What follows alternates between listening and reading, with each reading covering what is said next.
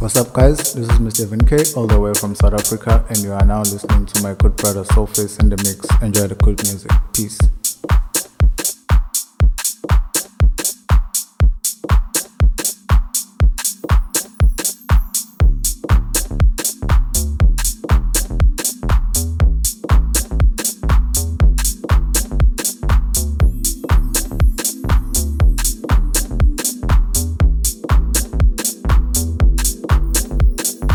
D Malice representing DM Recordings. You're listening to Soulface in the house.